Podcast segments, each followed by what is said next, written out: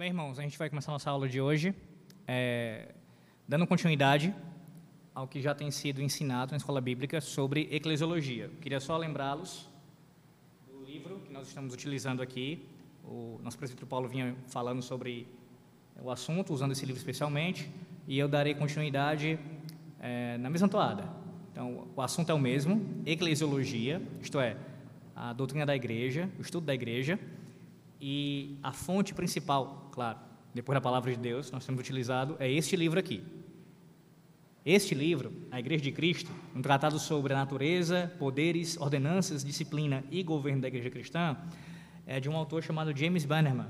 Esse autor é um pastor, foi um pastor presbiteriano escocês do século XIX, ah, que contribuiu muito para a Igreja de Cristo, especialmente através desse tratado, desse, dessa obra que vai detalhar sobre a igreja do nosso Senhor Jesus Cristo. Eu recomendo a vocês, quando puderem, é claro, adquirirem essa obra. Ela é importantíssima para oficiais da igreja, mas também para os membros, para a gente conhecer bem o que é que a igreja, especialmente a igreja presbiteriana reformada, ela é, entende com relação a certos assuntos, né? Assuntos relacionados todos a ela, né? A, ao seu poder, a aos seus ofícios, ao culto, tudo aqui está descrito. Nosso propósito é passar os próximos meses vendo uh, esse livro.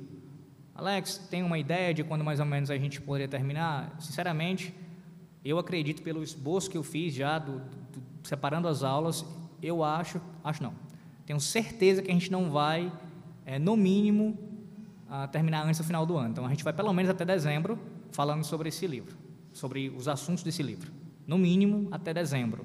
E aí veremos se ah, haverá essa continuidade para o começo do ano também ainda dentro desse assunto. Mas pelo menos até dezembro esse é o propósito de trabalharmos os assuntos aqui descritos. Outra coisa que eu também queria pedir aos irmãos que divulguem para os outros ah, a, a escola bíblica. Eu sei que, eu imagino na verdade que os irmãos já têm feito isso, mas reforcem. A gente precisa, é importantíssimo e, acima de tudo, né, Deus é glorificado quando nós somos instruídos no seu santo dia, publicamente, claro, especialmente pelo culto solene, lá no culto solene, quando a gente ouve a sua palavra aqui, mas também em momentos como esse, de estudo.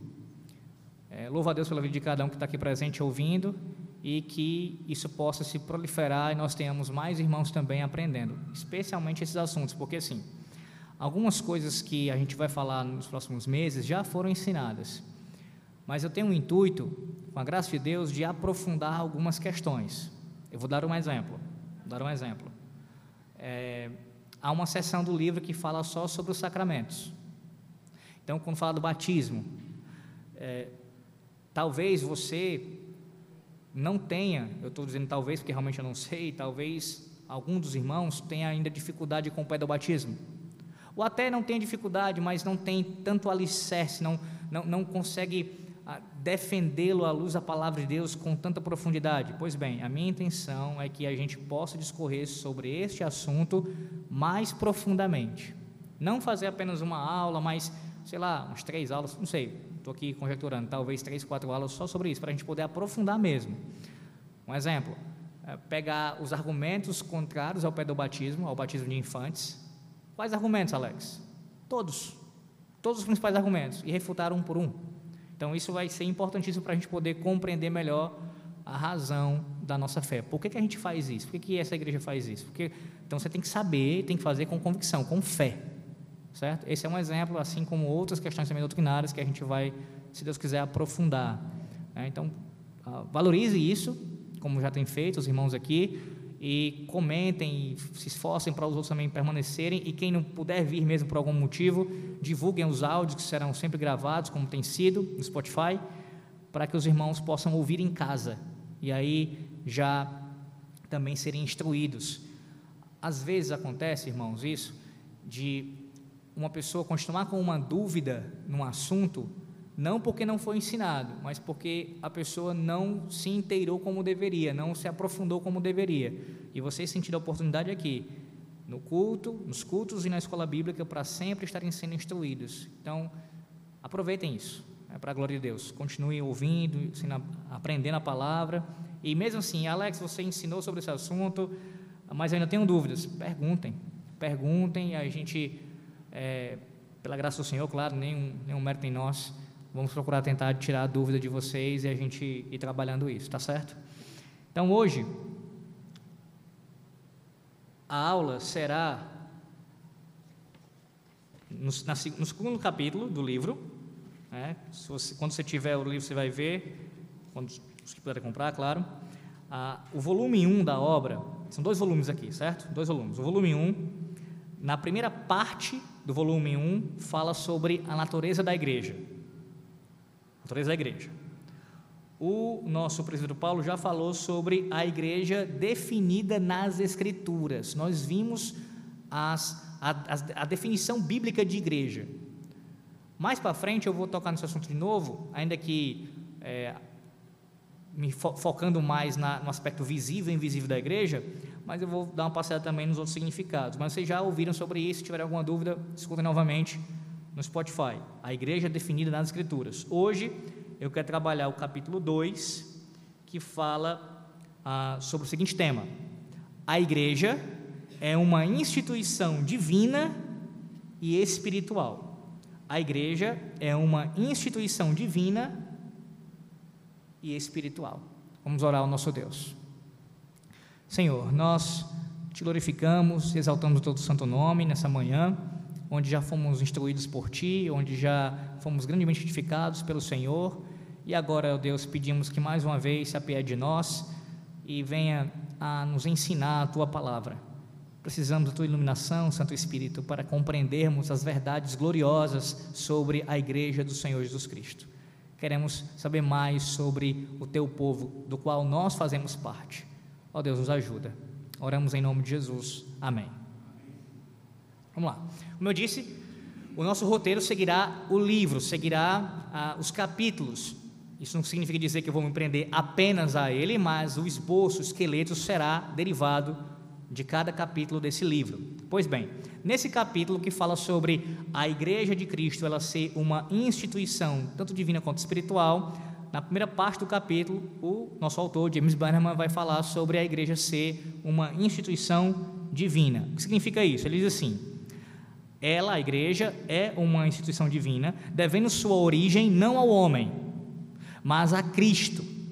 Assim como seu ajuntamento se dá por determinação de Cristo. Então, a sua origem, ela se deve a Cristo, e, ela, e o seu ajuntamento também, ou seja, a ordem para congregar, também se deve a Cristo, não ao homem. E aqui vem alguns, alguns pontos sobre essa verdade. Primeiro, a fé nos liga não somente ao Salvador, mas também aos demais membros do seu corpo, de tal forma que nos tornamos um. Essa, meus irmãos, é uma das, das figuras, das imagens bíblicas para o povo da aliança, para o povo de Deus. É um corpo. Um corpo formado de quê? De membros. Então, assim como o corpo humano ele tem os seus membros, cada um colocado no seu devido lugar e possuindo uma função específica, e todos é, interagem e são importantes para a manutenção e a existência do corpo, para o bom andamento do corpo, semelhantemente é a igreja de Cristo. Cada um que faz parte do corpo é importante na sua função. Então, perca isso de vista da sua, da sua mente, tire da sua mente se você tem essa concepção de que apenas os oficiais ou apenas o pastor da igreja ele tem uma relevância ou importância no corpo de Cristo. Isso é falso. Todos os membros são importantes. Claro que cada um tem sua função e sim, os oficiais ocupam uma função de destaque, uma função de, de até de superiores né, do corpo de Cristo, como os, os, as autoridades eclesiásticas sobre o corpo de Cristo, sobre os membros da igreja.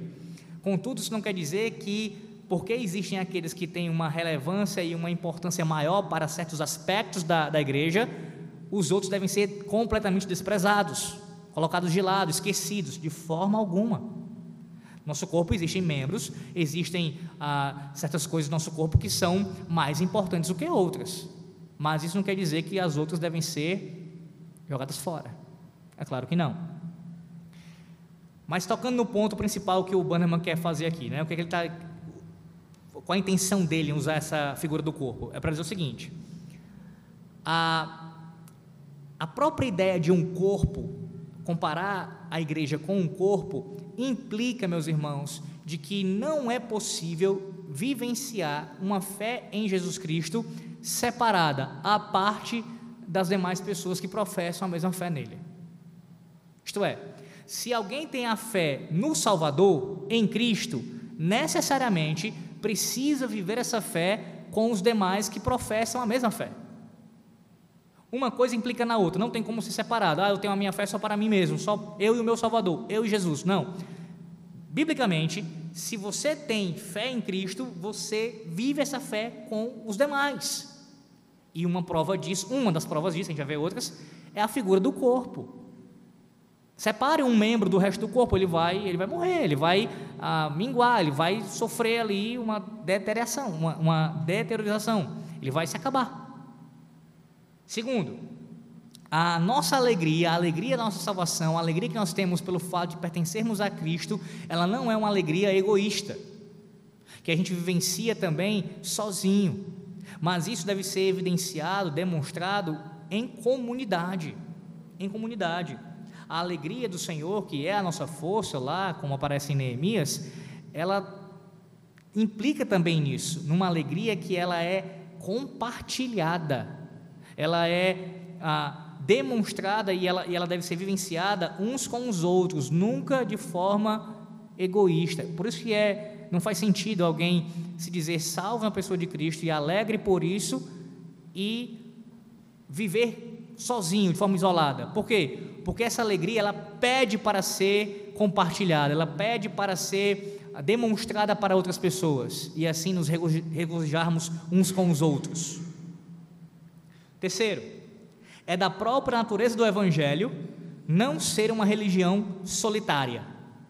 Por isso, mesmo se não houvesse um mandamento claro, um mandamento explícito na palavra de Deus, mesmo se não houvesse, a própria natureza do cristianismo forçaria a associação daqueles que professam a fé cristã. O que é que o Bannerman está falando aqui? Ele está usando das, um dos princípios hermenêuticos que a nossa confissão de fé ela, ela vai também é, demonstrar, que é o princípio do lógica e claramente deduzido das Escrituras. O que significa isso? Nem tudo para ser válido, para ser considerado como, como válido na igreja, como correto, que ó, isso é verdade, isso deve ser praticado, nem tudo tem mandamento explícito, claro. Existem implicações, existem ah, mandamentos que nós vamos cumprir, ordens do Senhor que nós vamos cumprir, por questões de, por, uma, por um entendimento de uma dedução lógica e clara daquela verdade. Vou dar um exemplo com relação a um primeiro mandamento da lei de Deus. O primeiro mandamento da lei do Senhor nosso Deus, do decálogo, é: Não terás outros deuses diante de mim. O mandamento é claro, é verdade. Ele é claro, ele é explícito. Você não pode ter outro Deus a não, a não ser o Deus único verdadeiro. Qual seria um exemplo de uma, de uma dedução lógica e clara desse mandamento? Uma dedução lógica e clara desse mandamento é: adorarás somente ao Deus único e verdadeiro. Percebe? O mandamento ele se manifesta claramente proibindo a idolatria e ele tem uma dedução lógica, tem várias, mas uma delas, uma dedução lógica que é a, logo de cara, imediata que você percebe, é a ordem positiva para adorar o único Deus verdadeiro. Isso não está explícito no mandamento, mas isso é uma implicação do mandamento. Pois bem, com relação à igreja, o fato de que nós temos várias figuras bíblicas que mostram a ideia de um corpo, a ideia de um povo, de reino, de nação, que, que, falam, que falam de um agrupamento de pessoas, de várias pessoas reunidas, formando um só povo. Isso, irmãos, uma implicação disso, uma dedução lógica disso, é que não tem como alguém vivenciar a fé verdadeira à parte deste corpo. Ele tem que estar, é uma implicação disso, é uma dedução disso é da própria natureza do cristianismo, da própria natureza da religião cristã. Você tem que andar com outros. Não existe essa história de, de lobo solitário no cristianismo. Outra característica importante que ele ressalta é que os laços que nós temos uns com os outros pela fé em Cristo, eles são laços superiores aos nossos laços sanguíneos. Parou a pensar nisso? O quão profundo é? E aqui deixa eu explicar algo. Isso não significa dizer que nós, quando somos convertidos a Cristo, somos chamados a ser negligentes com nossa família. É claro que não. A viver como se, ah, meu parente é ímpio, eu esqueci, não quero nem, nem falar mais com ele, vou nem olhar na cara dele. Não, não é assim não. Muito menos se esses parentes forem da sua casa. A Bíblia diz, 1 Timóteo capítulo 5, versículo 8, o apóstolo Paulo, 1 Timóteo 5, 8, ele diz assim: Aquele que não cuida dos seus, e principalmente da sua família, é pior do que o infiel e negou a fé. Por quê? Porque um cristão cuida da sua família, começando claro pela sua casa. Então, não, ah, eu, me, eu fui convertido e agora eu, meu pai e minha mãe são ímpios, eu não quero nem saber deles. Não, você continua você agora vai ter que cumprir sim o que mandamento, tem que, tem que honrar pai e mãe, mesmo que eles sejam ímpios. Contudo, você precisa entender que os seus laços espirituais, o laço, a sua afinidade espiritual, seu, sua comunhão espiritual com o corpo de Cristo, ela é mais importante do, do que qualquer laço sanguíneo que você possua. E isso, irmãos, é tão à vista em nossa realidade, o nosso Senhor ele mostra isso para nós de várias maneiras. Uma delas, quantas vezes a gente não já viu casos e talvez tenha passado por isso, inclusive, talvez alguém já tenha vivenciado isso aqui, de sermos abandonados por um parente, por alguém que tem o nosso sangue, mas o Senhor levanta irmãos em Cristo para cuidar de nós. Isso seja no aspecto financeiro, seja em questão de doença, seja o que for. Como esses laços de amor espirituais, eles são tão mais importantes, se manifestam na realidade quando a gente prova isso no dia a dia. É impressionante, impressionante. Continuando, por mais que não hajam, por mais que seja verdade, que se não houvesse mandamento claro, nós já teríamos a, o, o princípio hermenêutico do clara e logicamente deduzir das escrituras como suficiente, ou seja, a Bíblia mostra como um todo essa realidade de que para ser servo de Deus, um servo de Deus, ele vai estar sempre em companhia do povo de Deus, reunido ali. Por mais que seja suficiente isso, há mandamentos claros também. Há mandamentos que são explícitos com relação à Igreja de Cristo ser uma instituição divina e, portanto, ela precisar estar reunida, ela se ajuntar. Veja alguns exemplos disso. Mateus capítulo 10, Mateus capítulo 10, versículo 32. Mateus 10, 32. Peço que, que leia. Quem encontrar pode ler Mateus 10, 32.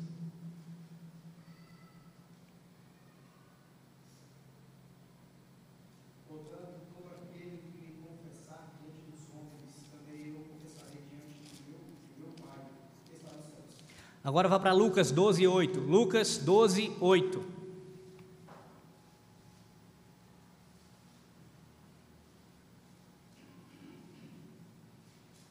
Pode ler, quem encontrar. Digo-vos ainda: todo aquele que me confessar diante dos homens, também o filho do homem o confessará diante dos anjos de Deus. E olha o versículo 9: Mas o que me negar diante dos homens será negado diante dos anjos de Deus. Veja que a fé em Cristo, ela clama por uma confissão pública.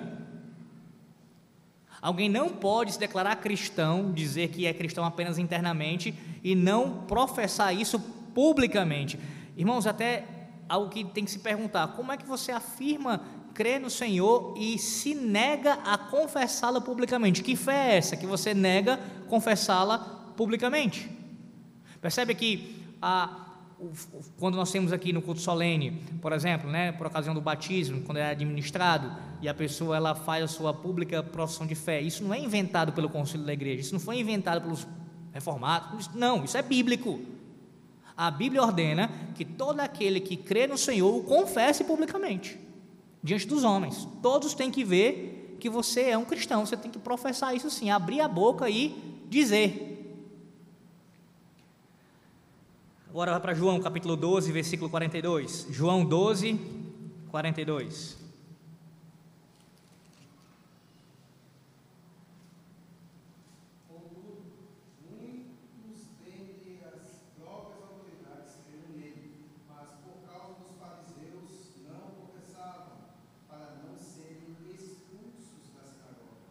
Olha o 43. Porque amaram mais a glória dos homens do que a glória de Deus. Está aí uma razão para não confessar Cristo publicamente. Creu ali, né, diz que não, ele realmente é o Messias. Mas aí, com medo de represália, com medo de alguma consequência negativa, eu vou ficar aqui, vou ficar aqui na minha. É pecado, irmãos. É pecado alguém dizer, afirmar a fé em Cristo e se negar a professá-la. Agora para Romanos 10, 9. Romanos 10, 9.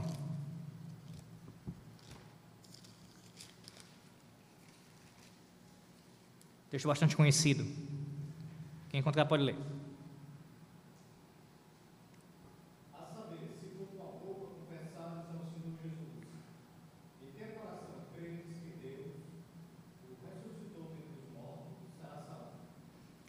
Percebe? Com a tua boca confessares o Senhor Jesus, abrir a tua boca e declarar: Eu creio em Cristo, Ele é o meu Senhor e o meu Salvador, o único. Pode falar. Isso pode se relacionar sentido que temos lá. Quem crê e for batizado será salvo. Quem não crê será condenado, visto que o batismo é uma manifestação comunitária dessa confirmação do novo internamente. Sim, sim, sim. Aí assim, eu não vou entrar, porque não é o nosso momento para agora fazer isso, mas um, o, o credo batista, ele vai, ele vai, entendeu? Repegar a sua fala e vai distorcer isso, porque de fato o batismo está relacionado com a fé sim.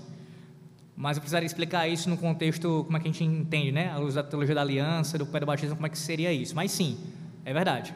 Há, há, há sim uma, uma, uma, uma ligação entre a confissão pública e o batismo evidenciando isso.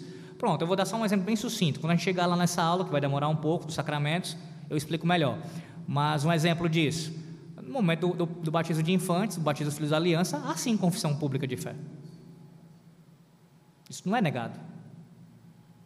Os pais, eles estão ali falando como crentes e confessando publicamente, creem no Senhor, em todas as, as implicações disso, em relação à palavra de Deus, e os filhos recebem o batismo por conta disso. Então, nós não anulamos esse elemento, ele está presente no batismo também de uma criança. Agora, como isso se dá, os pormenores, a gente explica isso num momento mais para frente. Mas sim, boa, boa observação, tem, tem a ver sim. Até porque para gente, a gente, a gente se distanciar também no ensino papista, né? Porque o papista, e assim como um luterano, ele que crê no, na doutrina do batismo, na regeneração batismal, né? Que no momento do batismo a pessoa é regenerada por causa da, da água, né? A água regenera aquela pessoa. Nós temos que negar isso e uma das formas é mostrar que, peraí, quando o Senhor fala, quando crê e fores batizado, Ele não está dizendo que para você ser salvo, você precisa ser batizado. Ele não está dizendo isso. Então, uma forma que a gente é, se afasta é mostrando isso. Né? A salvação acontece quando você crê. Você crê. O batismo ele é um sacramento e um sacramento ele é um sinal e selo do pacto da graça. Como eu falei, eu vou explicar isso mais na frente, mas só mais um pouquinho aqui. O sinal e selo no pacto da graça é, significa o quê? Que ele sinaliza e ele sela aquilo que ele significa. Isso é verdade no batismo. Mas a pessoa pode não crer no que ele representa.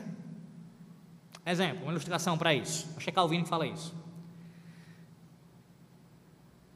O sol, quando se manifesta, o sol da criação de Deus, ele não deixa de ser esplendoroso, ele não deixa de ser algo ah, maravilhoso no seu fulgor, por causa de um cego que não pode enxergá-lo.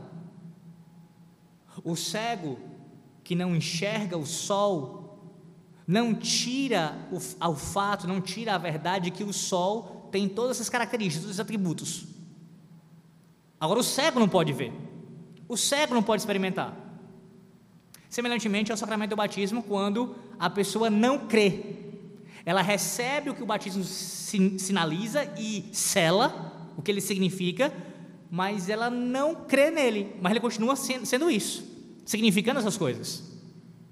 Um exemplo disso é um adulto, um adulto que é batizado, que não creu, no caso do argumento do credo batista, não, você tem que ser, ter consciência da sua, da sua fé para poder ser batizado. Vamos lá, a pessoa adulta é batiz, vai receber o batismo. E aí ele tem consciência, está falando aquilo né, da sua própria boca. E ele não creu, ele nunca creu. A sua fé é uma fé falsa. Pois bem, esse adulto que veio aqui à frente, que o ministro dessa igreja foi lá e derramou água sobre a cabeça dele. Esse adulto que não estava crendo, era só algo externo, nunca houve uma conversão no seu coração. Esse adulto que recebeu essa água sobre a cabeça dele, o fato de ele não crer, mudou o significado do batismo? Mudou a realidade do batismo? Mudou o que o batismo sinaliza e sela? Claro que não. O batismo continua intocável. É o sacramento de Deus. Continua significando as mesmas coisas. Agora, o cego não pode ver. E por isso não experimenta a realidade do batismo. O que ele significa. Por isso que a fé, vou dar só essa cacetada, né? A fé antes ou depois do batismo não vai não vai mudar nada com relação ao batismo, entenda isso. Claro que o indivíduo tem que ter fé para ser salvo. Mas com relação a receber o batismo, isso não pode ser um pré-requisito. Porque se for, olha um dos problemas. Então, se isso prejudica o batismo, você está dizendo o seguinte: que todo aquele que, que é batizado, por mais que seja adulto, se ele não creu, o batismo é inválido. Percebe isso? Um adulto veio aqui à frente, ele não creu de verdade. Aparentemente ele creu, mas não creu de verdade. E aí, depois de um tempo, ele cai, vai para o mundo, se afasta da igreja, está vivendo de forma dissoluta, se arrepende um dia e volta. A pergunta é: ele tem que ser batizado de novo? Se você é um agostiniano, se você é um calvinista, se você é um presbiteriano, você vai dizer: não, não precisa ser batizado de novo. Porque o batismo dele foi válido. Ele só não cria naquele momento. O batismo é intocável, ele continua permanecendo com seu significado. Se ele foi feito por um ministro ordenado, com água, em nome do Pai, do Filho e do Espírito Santo, ele permanece válido, mesmo que a pessoa não tivesse fé antes do batismo.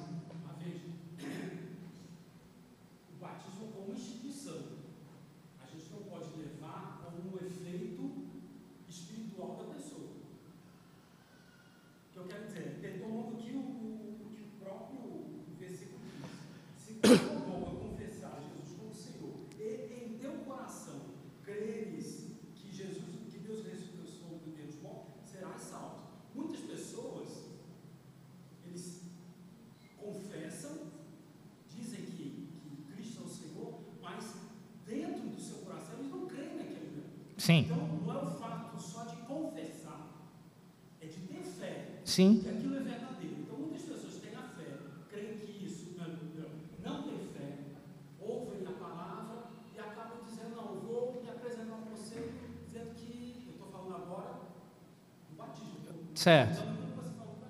Então, você apresenta perante o conselho e diz: Não, eu creio que Jesus é o meu Salvador. Certo. Então,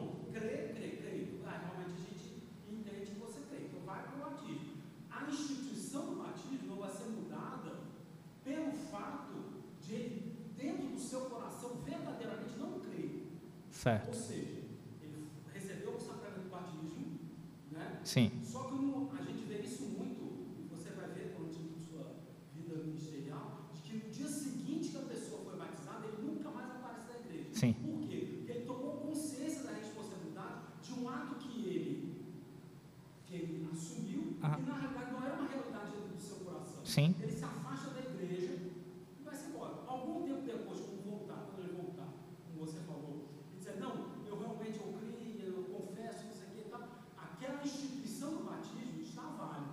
Sim.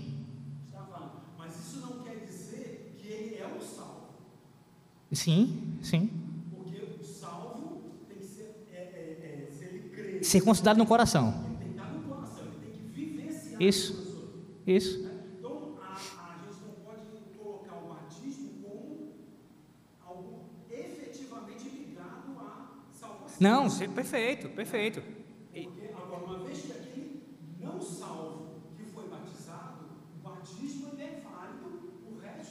Pronto, pronto. Só que, em algum momento, ele efetivamente não se assenhorou daquele. daquele Perfeito. Perfeito. Coração. É isso mesmo.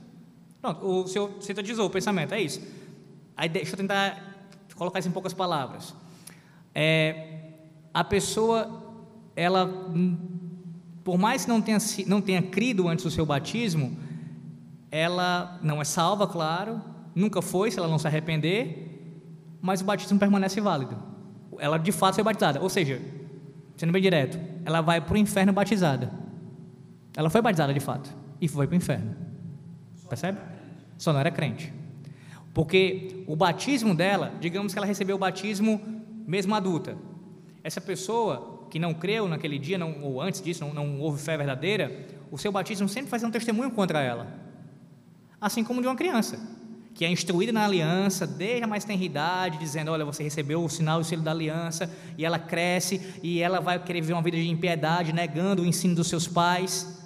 O seu batismo será um testemunho contra ela, porque ela nunca creu. Então, o batismo está relacionado à salvação no sentido de que dele ser esse esse sinal externo que evidencia, ou que, colocando melhor, que demonstra como Deus salva o pecador, é soberanamente, lavando, mas ele em si não salva.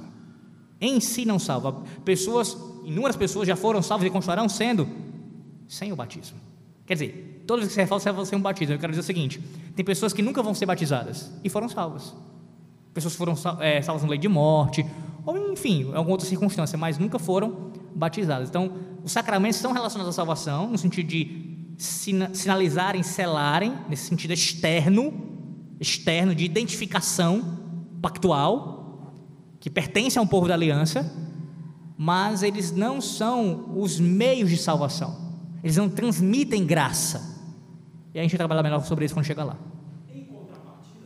Vai falar, Brasil, à vontade.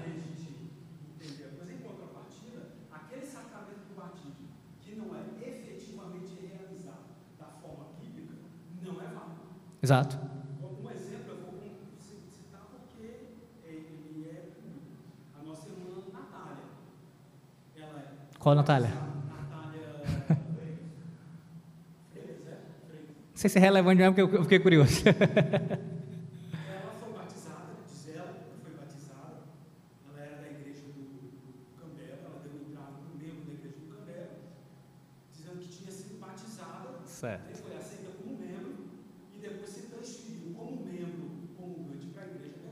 Sim. Mas estudando a palavra e percebendo que era o batismo, ela chegou para o conceito disso: olha, eu não fui batizado.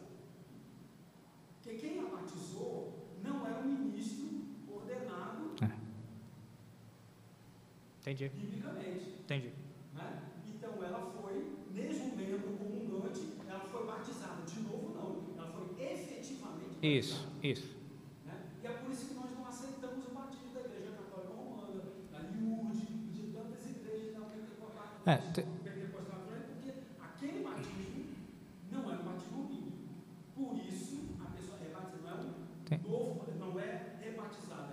efetivamente batizada.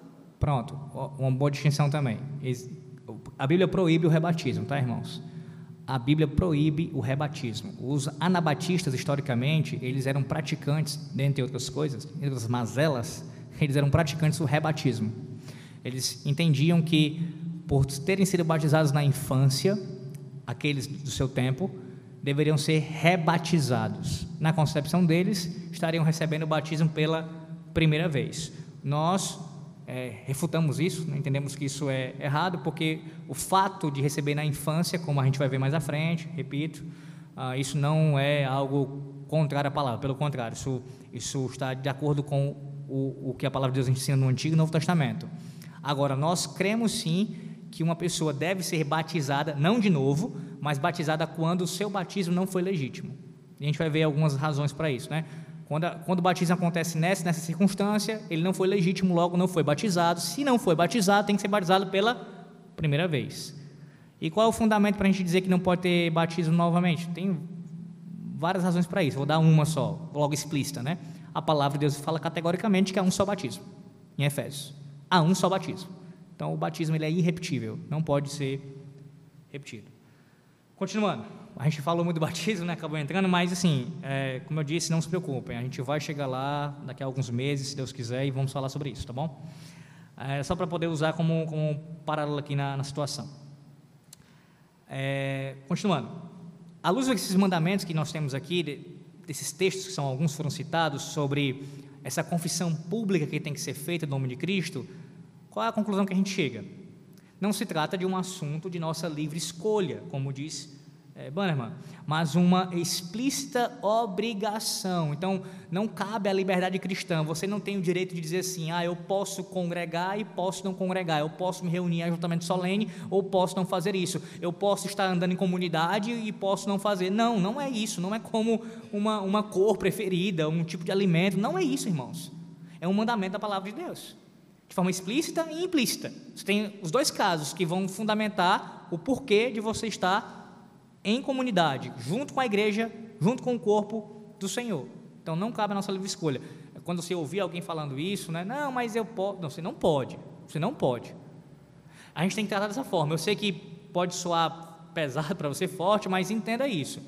É, você tem que encarar isso como o um mandamento que eu citei, por exemplo, o primeiro mandamento: não terás outros deuses diante de mim. Você pode negociar isso? Não, peraí é, eu acho que eu posso ter pelo menos um deusinho aqui pequeno. Você não pode ter outro Deus, você só tem o Deus verdadeiro. E adora Ele, sirva a Ele. Do mesmo jeito, você não pode dizer, ah, eu posso congregar às vezes, eu posso passar um tempo sem congregar. Você não pode, nós não podemos. É um mandamento da palavra de Deus e tem que ser cumprido. Ponto. Ponto. Ah, ele diz assim, eu, gosto dessa expressão que ele utiliza, ele diz assim, o Bannerman. Um cristão solitário é uma contradição de termos. Pior, é uma anormalidade. Um cristão solitário é uma contradição de termos, e é pior do que isso, é uma anormalidade. É assim que a gente tem que ver. Não é normal, irmãos, não é normal alguém afirmar a fé em Cristo e ao mesmo tempo de forma contumaz. Não é porque a pessoa. Estou falando de um novo convertido que está errado, claro, mas ele está aprendendo ainda a fé e fazendo questionamento, mas por que conselho? Por que, pastor? Por que, que eu preciso congregar? Não estou entendendo isso. Por que eu tenho que estar todo domingo? Porque uma coisa é a pessoa que está indo nos primeiros passos e tentando aprender, outra coisa é alguém que já sabe essa verdade, já foi instruído, passa anos na igreja e age assim, como se pudesse é, ficar um tempo sem congregar, fica, sei lá, desce na telha isso. Não pode. Isso é pecado. Isso é pecado, irmãos, inclusive passivo de disciplina e de exclusão do corpo de Cristo, ou seja, a penalidade máxima da disciplina eclesiástica. Se a pessoa, de forma deliberada, de forma contumaz, ela resolve ficar sem congregar. Eu quero viver a minha fé sozinho, à parte de todos. Em seguida, o James Bunham vai fazer o seguinte: tratando desse assunto ainda, ele cita pelo menos dois argumentos, né, dois grupos que se levantam contra contra essa questão, né, sobre a igreja como instituição divina. Eles argumentam o seguinte: o primeiro vai falar que há quem considere, há aqueles que consideram a igreja cristã como simplesmente uma associação humana, uma mera associação humana, ou seja, essas pessoas vão dizer o seguinte: por mais que elas não digam de forma aberta que ah, não quero congregar, não estou nem aí para isso, eles não vão chegar a esse ponto, mas podem muito bem dizer o seguinte: não, isso é uma, isso é uma a associação humana. Deus não requer isso, Deus não instituiu isso, não é da sua vontade. A gente tem a liberdade para poder fazer, você pode fazer, é bom, mas isso não é obrigatório. É uma associação humana. Eu posso fazer, posso não fazer. E aí, como é que a gente refuta isso? O Bannerman vai elencar algumas coisas e eu vou também só citá-las para a gente não aprofundar, porque cada uma delas é tratada no livro, tá? Primeiro, forma de governo. Imagine isso. A Igreja de Cristo, a Bíblia mostra eu vou dar um exemplo no Antigo Testamento, na, durante a Antiga Aliança, colocando melhor. Durante a Antiga Aliança, você tem o povo de Deus sempre se reunindo de uma forma organizada, irmãos. Tudo bem que na Antiga Aliança você tem ali como uma nação, um povo, é, é, é um país, né? um Estado ali, mas a ideia, esse é o princípio que eu quero que você preste atenção.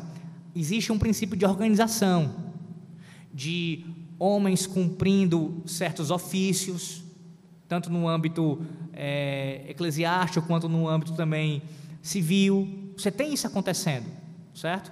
E quando você vai para a nova aliança, a mesma ideia permanece de uma organização. Eu quero dizer com isso é que na nova aliança não existe esse negócio de assim, ah, você, vocês podem se reunir do jeito que vocês quiserem.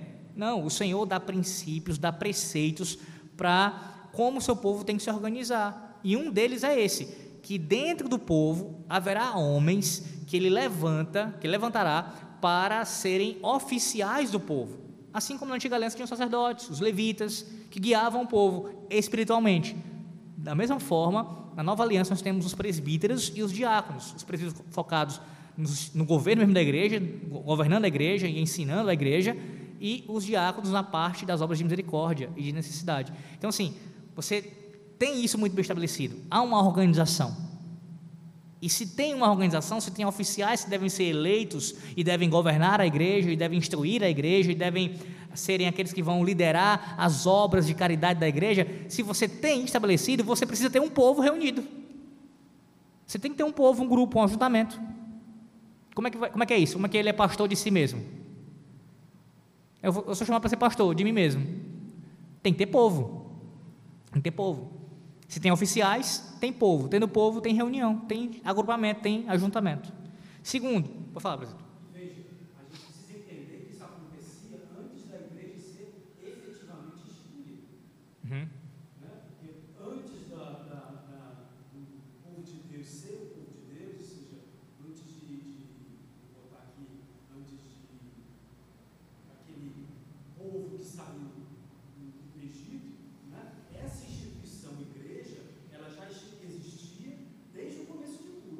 Sim. Né? Veja, quando Deus instituiu, colocou o homem e a mulher no jardim do Éden, ele já determinou, naquele momento, quem era o sacerdote Exato. Exato. e quem era o povo. Ou seja, Adão seria o sacerdote do seu lar, Perfeito. com o intuito de ensinar a adorar ao Deus verdadeiro para toda a sua família. E esse conceito perpetuou ao longo de toda a história Perfeito. Bíblia, até que o povo se tornou uma grande Perfeito. nação. Com os patriarcas, já existia essa Organização. essa organização. Isso. O patriarca era o chefe do clã, com a função de ensinar a sua descendência a adorar o Senhor. Perfeito. É exatamente. Por isso que a gente afirma, como reformados que somos, que a igreja, ela, ainda que de maneira seminal, ela já começa no Éden. A igreja de Cristo não começa em Pentecostes, ela já começa no Éden. Só que você tem um desenvolvimento na história da redenção, onde essa igreja vai cada vez mais crescendo e o Senhor vai dando mais revelação e vai fazendo é, é, alterações ao longo, digo assim, né? Algumas mudanças acontecem, não a essência, claro que não, mas em aspectos externos vão mudando, Deus vai organizando ao seu, de acordo com o seu plano. Mas a igreja, essencialmente falando, já existia desde o Éden, de forma sem- seminal, incipiente ali. Segunda, segundo aspecto que mostra a ideia de um povo, de, um, de uma reunião, de, de- do povo congregando, disciplina, disciplina eclesiástica, lá em Mateus capítulo 18. Depois você veja em casa com calma o texto, a gente tem pouco tempo aqui. Mateus 18, a partir do versículo 15, especialmente no versículo 20, você tem essa ideia de- da disciplina sendo aplicada. Como é que você pode ter no meio do povo de Deus, como é que você pode ter assim, a Bíblia falando de uma disciplina sendo executada, ou seja, homens disciplinando outros, no caso Cristo, através desses homens, disciplinando aqueles que precisam ser disciplinados. Se você não tem ajuntamento, como, como é que você executa a disciplina se não tem povo, se não tem reunião? Então, existir disciplina implica no fato de que existe povo congregado, povo reunido. Os sacramentos são outra evidência disso. O batismo e a ceia. O- um dia separado por Deus para ajuntamento. Deus separou um dia na antiga aliança. Esse dia mudou ah, do sétimo para o primeiro, mas permanece a, a mesma essência de que ah, um dia foi separado para prestar culto. Então, ter um dia separado, ter um dia em que os apóstolos começaram a se reunir logo após a ressurreição, que é o primeiro dia da semana, também implica nisso e a própria adoração pública. O povo da aliança sempre adorou a Deus publicamente. Nós ouvimos isso, os irmãos vão lembrar daquele meu sermão que eu preguei no Salmo 87, que fala sobre, ah, ah, no verso 2, né, com relação à adoração pública e adoração privada, as portas de Jerusalém e tudo mais. Então, assim, isso sempre esteve presente. Deus ama isso, Deus ama muito mais isso, adoração pública. Então, ter adoração pública é porque tem povo para prestar este culto. E eu quero terminar essa primeira parte aqui citando o texto que foi lido hoje na liturgia. Hebreus 10, Hebreus 10, 25, que é uma advertência contra deixar de congregar. Agora, repare nisso daqui, eu não tenho muito tempo, eu vou só citar e vamos, vamos avançar. O texto que fala para não deixar de congregar, não sei se você já percebeu isso, que é Hebreus 10, 25, que diz assim: é, não deixar de congregar, né, como, como os demais, está falando de um contexto de perseguição. Então, num contexto de perseguição, onde a igreja era de forma assim assolada mesmo, inimigos ferozes. Não estou falando apenas, irmãos, de pessoas que não gostam, que não vão com a cara dos crentes. É de matar mesmo. Não deixe de congregar. Esses irmãos, claro que eu tô, vou até extrapolar um pouquinho dizendo isso, eles ririam de nós em nosso tempo, dizendo assim: ah, levantou-se um déspota em nosso país que odeia a igreja. Comparado ao que eles vivenciaram, e eu não estou amenizando o fato de nós termos governantes ímpios, tá bom? Temos governantes ímpios, enfim. Mas, se você vê, no tempo que o autor dos Hebreus escreve isso, havia uma perseguição muito mais ferrenha, pelo menos física, nesse sentido, e ainda assim a ordem permanece: não deixe de congregar. Então, se a ordem da palavra de Deus, pela igreja, pelo fato da igreja ser uma instituição divina, é não deixe de congregar em momentos de perseguição, em momentos de a morte está batendo na porta, não deixe de congregar. Quanto mais situações normais, irmãos, circunstâncias comuns, ou menos difíceis. Eu costumo dizer isso lá em casa, e eu vou falar isso para a igreja aqui.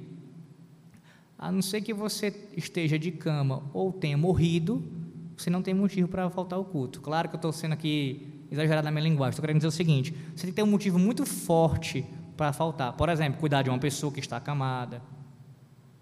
Ou então você naquele você tem um trabalho que é um trabalho de necessidade, né? Na área de saúde, na área de segurança, enfim, aí você não pode estar presente no culto solene naquele horário. Tem que ser, irmãos, alguma coisa realmente que, à luz da Bíblia, seja lícito para você não estar presente no dia do Senhor prestando culto. E essas questões são, são exceção, são mínimas. Porque veja, até no contexto que você está carando um perigo de morte, você é chamado a congregar. Aí aqui eu vou falar isso com muito cuidado também, não me entendam mal, irmãos. Eu sei que há pessoas que. Isso acontece mesmo na minha casa, com frequência, inclusive, e ultimamente tem acontecido muito. Por conta de uma questão de doença, não vem ao culto. Quando é legítima a doença mesmo, tudo bem, acontece, infelizmente não pode vir. Mas tem pessoas, eu não estou falando da Betel aqui, estou falando de forma geral, tá? eu tenho visto isso acontecer de forma geral que por causa do que, do que aconteceu na pandemia, tem utilizado isso sempre como um subterfúgio. A pessoa começou a espirrar, achou roupa oculta hoje não. Mas espera aí, pode ser só uma crise alérgica. Não, mas eu estou com Covid. Nem sabe. Nem sabe se está com Covid. E eu, eu, eu, ainda questionaria que mesmo se tivesse, mas enfim. Sabe, você, você, você deixar de ir para o culto tem que ser algo sério, isso eu quero dizer, eu quero enfatizar, tá? Sem entrar no mérito da questão do, de poder vir com Covid, não, mas tem que ser algo sério, realmente legítimo da palavra de Deus e muito sério para você deixar falta, para você faltar o culto, porque você está vendo a Bíblia dizer que mesmo que tenha um déspota lá fora ameaçando dizer assim, olha, se vocês prestarem culto naquela igreja hoje, vocês vão ser mortos. Não deixar de congregar. Não, mas o governador do estado, o presidente do país, ele baixou uma lei que diz que se sair, se ver alguém, a polícia vai pegar, vai prender o pastor, vai meter na cadeia. Não deixar de congregar. Não deixe de congregar para ver a seriedade do que é congregar. Não é por capricho, irmãos. Nosso Deus não é assim. Deus dá uma ordem, claro, Ele é Deus, Ele é soberano, diz e nós temos que cumprir sem questionar, mas entenda, nesse mandamento, como qualquer mandamento de Deus, há privilégios e há, há, há benefícios para a nossa alma. Deus faz isso com o propósito, primeiro de ser glorificado, claro, mas também de nos abençoar. Ele não quer que você congregue simplesmente por congregar, mas porque isso será benefícios para você e para a sua casa, bênçãos para você e para a sua casa. Segundo ponto, segundo, segundo, segundo grupo que ele cita aqui como ah, argumentando contra a igreja ser uma instituição divina. O segundo grupo é dos erastianos.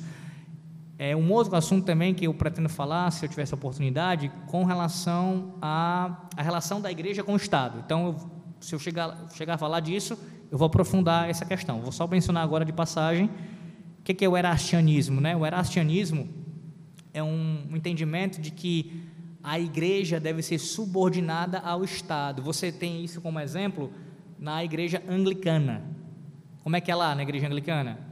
O rei da Inglaterra, atualmente o rei Charles, né? ele é o cabeça da igreja. No papado, no papismo, você tem o um contrário. O papado, né, a pessoa do papa, é o cabeça do Estado, do Vaticano. Então você tem a igreja sobre o Estado. no erastianismo o Estado sobre a igreja. Um exemplo disso é o modelo anglicano. E aí, nesse caso, a igreja fica subordinada ao Estado. O que foi dito anteriormente, eu creio que, e ele fala isso, Bannerman, já é suficiente para nós entendermos que o erastianismo ele não tem fundamento bíblico algum. A igreja é uma instituição de Cristo, é, de, é do Senhor Deus, é dele, ele quem, quem a instituiu, ela não é instituída pelo Estado. Nem mesmo, irmãos, ela, ela deve a sua subsistência ao Estado. Atente para isso. Ela não foi instituída pelo Estado e ela não deve, segunda coisa, a sua subsistência ao Estado. O que significa? A igreja, ela não é mantida, ela não é preservada, ela não é sustentada pelo Estado, ainda que possa acontecer deles trabalharem juntos, mas ela não depende disso. Na verdade, ao longo da história da igreja, o que nós temos visto muitas vezes é o Estado perseguindo a igreja. É o Estado se levantando contra, como um opositor, como um inimigo da igreja. E a igreja continua de pé. Continua sendo viva, trabalhando para o Senhor, servindo ao Senhor. Por quê? Porque ela é mantida pelo próprio Deus. Eu acho que eu falei isso nesse sermão também do Salmo 87, não me lembro. Foi algum sermão que eu preguei aqui, mas eu acho que foi do Salmo 87. É, usando aquela a ilustração da sarça ardente, do Êxodo capítulo 3 a sarça. Ou seja, a igreja é como a sarça. Deus fala através dela. Como Deus falou através dela para Moisés. E a sarça, nesse caso, a igreja, a sarça, ela, ela queimava e não se consumia. É aquela expressão em latim, você já deve ter visto, né? Nectamen consumebatur. Queimava e não se consumia. Da mesma forma, a igreja queima por causa dos sofrimentos, das lutas, dos enfrentamentos ao longo da história, mas não se consome. Não se consome. E Deus falando através dela, continua falando através dela. Então, o Estado e nenhum outro que se levante como inimigo da igreja, os inimigos naturais da igreja, que são a própria carne, nossa carne, né? Natureza pecaminosa, o mundo e o diabo e seus demônios, podem acabar com a igreja, não podem fazer isso, de forma alguma. E mesmo o Estado que às vezes se levanta como um inimigo momentaneamente, esse mesmo aqui não pode acabar com a igreja. Então, a igreja não deve a sua existência e nem a sua subsistência ao Estado. O erro do argumento, diz Bannerman, do Erastiano, deve-se a considerar a igreja e o Estado como a mesma coisa, negando assim as diferenças fundamentais entre eles. Possuem diferença com relação a objetivo, com relação a meios. Um exemplo, diferença com relação aos meios. Deus deu ao Estado a espada e deu à igreja as chaves. Esse é um dos, uma das diferenças que há entre igreja e Estado. A igreja usa as chaves por meio dos seus presbíteros para abrir e fechar a porta dos céus àqueles que são abrir para aqueles que são pecadores penitentes e fechar para aqueles que são pecadores impenitentes, ou seja, pecadores que não se arrependem. Então, se você, como é que isso é aberto e fechado? Né? Através da palavra e da disciplina eclesiástica. Eu falei isso em outras, outras vezes aqui. Quando a palavra é pregada, como foi hoje pela manhã, a palavra de Deus é pregada fielmente, o que acontece? O reino dos céus é aberto para todos aqueles que estão dispostos a arrepender dos seus pecados e confessar ao Senhor Jesus Cristo como seu Salvador. Então, o reino é aberto.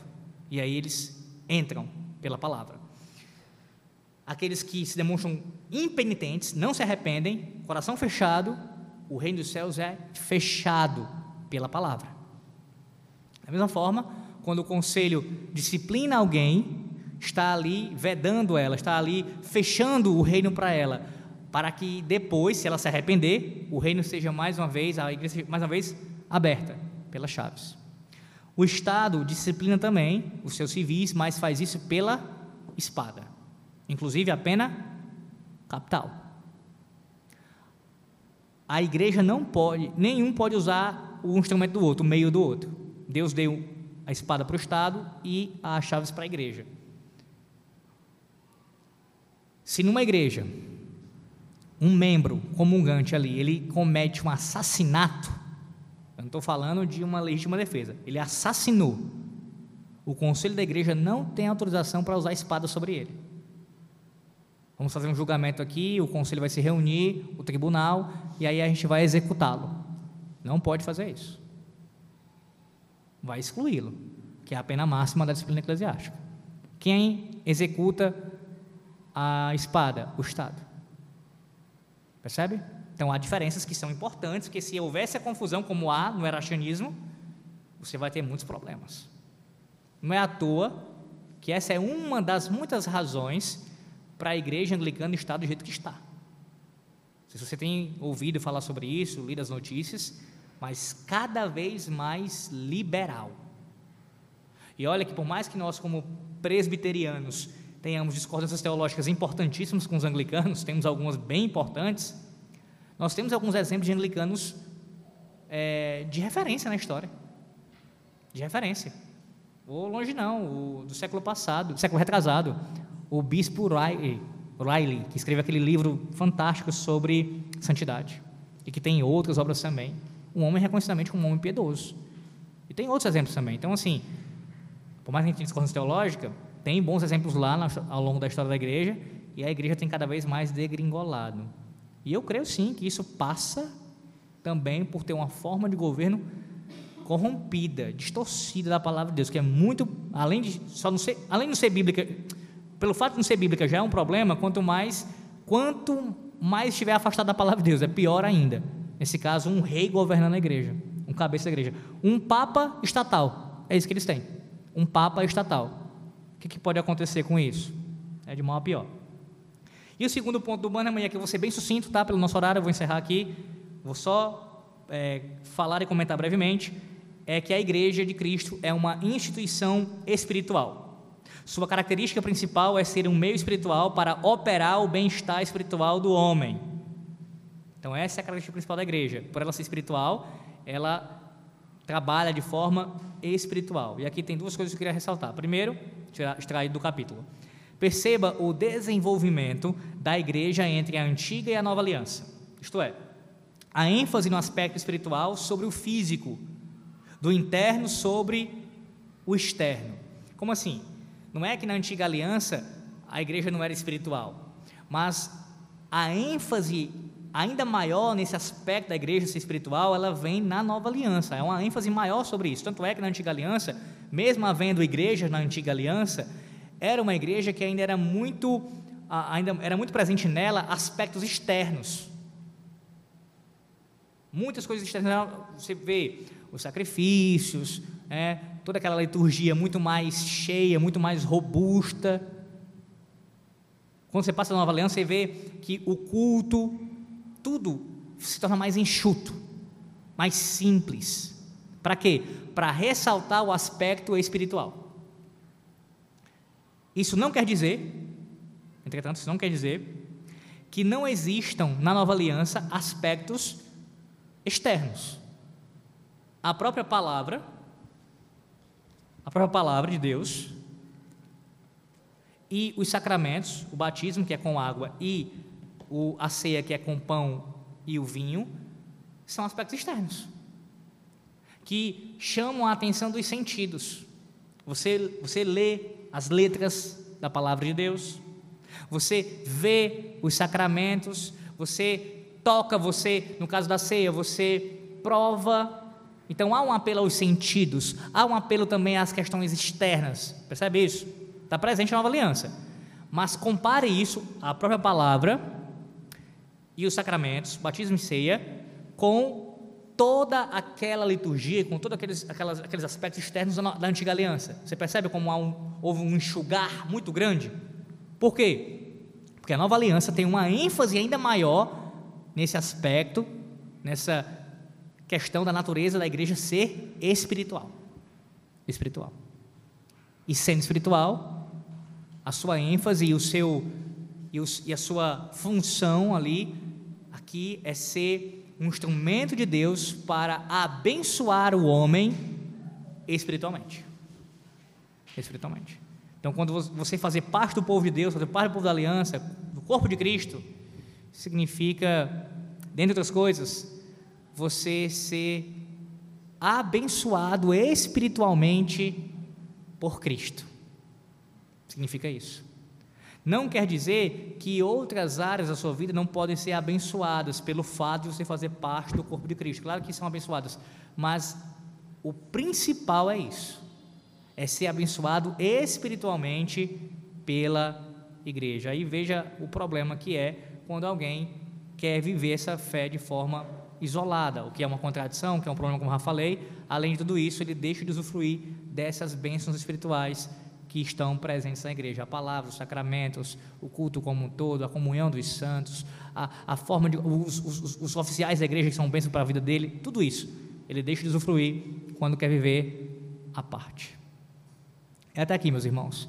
Espero que tenha ficado claro que a igreja de Cristo ela é divina, uma instituição divina e espiritual. Atenha-se a palavra também, viu? Instituição. A gente não tem como fugir. A luz da palavra de Deus dá a ideia de instituição. A igreja é uma instituição. Os desigrejados querem fazer isso, vão inventar vários tipos de argumentos, mas você não tem como fugir da palavra de Deus. A palavra de Deus ensina claramente que é uma instituição. E uma instituição tem várias características que, para ela poder existir, para ela poder sobreviver, ela precisa estar tá é, exercendo aquilo, está demonstrando aquilo. Senão, você vai chamar aquilo de qualquer outra coisa, e não de igreja de Cristo. Pré-requisito, pré-requisito. Até aqui, mais algum, algum comentário, alguma pergunta? Se tiverem, fiquem à vontade. A gente tem aí um minutinho, dois minutinhos para fazer. Se não, a próxima aula, só para já deixar vocês por dentro, nós veremos capítulo 3, que fala sobre a igreja em sua dupla característica. Olha aí, vamos voltar ao assunto: visível e invisível. Visível e invisível. Isso é importantíssimo, irmãos, porque, como vocês já ouviram, né, e, e ouvirão novamente, entender a igreja sobre esses dois aspectos, visível e invisível e visível, traz consequências para várias práticas da igreja, dentre elas os próprios sacramentos.